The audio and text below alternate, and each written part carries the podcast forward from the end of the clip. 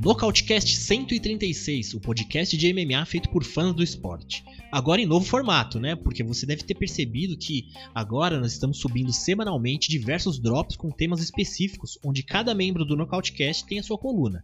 Então, depois de ouvir essa, dá um pulinho nos episódios anteriores para ver se não deixou passar nada. Bom, semaninha tá boa para os fãs de lutas. E olhe que a série B do MMA nesse próximo final de semana vai ficar por conta do UFC, já que teremos o card do Bellator no papel, ou seja, em questão de nome, hype, marketing afins, tá bem melhorzinho do que o evento do careca do Dana White. Bom, o evento de Scott Coker nesse final de semana ele define os finalistas do GP dos meio pesado do Bellator. Olha só que legal, de um dos lados tem o Vadim Nenkov, o atual campeão dos meio pesados, que na primeira fase do GP ele venceu o Mr. Wonderful Davis, o Phil Davis, na decisão. Nenkov tem pela frente o número 5 do ranking dos meio pesados, Julius Anglicas. Mas se o mito Bottini estivesse aqui, eu aposto que ele perguntaria: Bottini, quem é o Anglicas? Bottini, quem é o Anglicas? Bom, meu amigo Bottini, eu vou explicar quem é o Anglicas, mas antes vou falar como tá zicada essa fase da tabela, porque na primeira fase teríamos o Anthony Johnson versus o Romero, mas o cubano não foi liberado pela comissão atlética a lutar. Com isso colocaram o substituto brasileiro, o Augusto Gugu, que até deu um calor ali no Rumble no primeiro round, mas acabou nocauteado no segundo.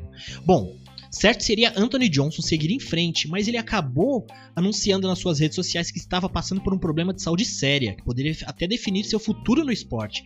Pegaram lá da quinta posição dos meio pesados Júlio Anglicas, que desde que entrou no Bellator ainda não perdeu, somou três vitórias por decisão no evento. Detalhe, hein, o Anglicas participou do Contender Series antes de ir pro Bellator, mas ele venceu, mas ele não convenceu o careca mais rico do MMA não. Já do outro lado da chave temos a outra semifinal tendo Ryan Bader, o ex-campeão dos meio pesado que entregou o cinturão para o Nenkov quando perdeu, ele agora tenta a sorte depois de vencer Lyoto Machida na primeira fase do GP. Bader encara Corey Anderson, que vem fazendo uma ótima campanha no Bellator, que aliás anda dizendo para todo mundo aí que tá muito mais feliz no evento do tio Scott Biscoito. Anderson venceu na primeira fase Bom, vamos lá tentar dizer o nome do desinfeliz do Turcomenistão. Corey Anderson afundou no Grand Pound Dovletzan Yagshi Muradov. A princípio, esse é o creme de la creme do evento do Bellator desse final de semana, mas ainda conta com alguns nomes interessantes no card. Olha, a gente tem o ex-campeão dos leves do UFC, Benson Henderson, que está numa fase meio zoada, vindo de duas derrotas, mas ele encara um velho nome do evento que também está vindo de derrota, o Brent Primus. Bom, esse é o Bellator, que acontece sábado, dia 16, que terá no card preliminar transmitido no YouTube a partir das 8. E a transmissão do principal fica por parte da ESPN Brasil, que rola lá pelas 11 horas da noite.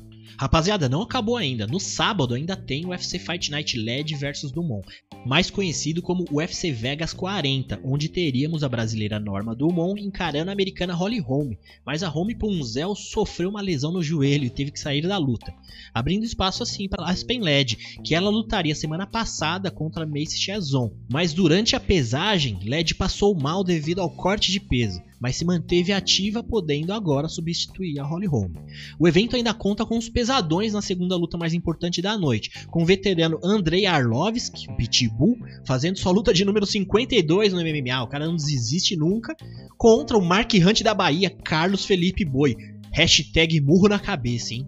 Esse card do UFC, ele tá mediano quando a gente fala de grandes nomes. Mas se você marcar bobeira, escolher o card pela vitrine, ó, já te adianto, hein, que você vai dormir de chapéu. Pois ultimamente menos é mais no UFC. Os cards menos expressivos têm dado mais bailes nas lutas principais do que os grandes eventos aí com produtos do UFC até bem maiores. Alô, Johnny Walker! Alô, Thiago Marreta! No mais, ó, ainda tem coisa boa sim, hein? Tem, ó, Manon Fiorou contra Mayra Chitara, Lupita Godinez versus Luana Dredd, tem o veteranaço Jim Miller também no card principal, tem Danny Roberts, tem Nate Landwehr, tem evento, tem luta boa sim. E ó, lá na primeira luta do evento tem a Chad Mendes brasileira Ariane Sorriso encarando a Estela Nunes. No domingo, encerrando o final de semana de lutas, vai rolar o Cage Warrior 130. O evento inglês que vai acontecer dessa vez lá em San Diego, na Califórnia, tendo a luta principal o ex-UFC Spike Carlyle encarando o outro americano JJ Ambrose.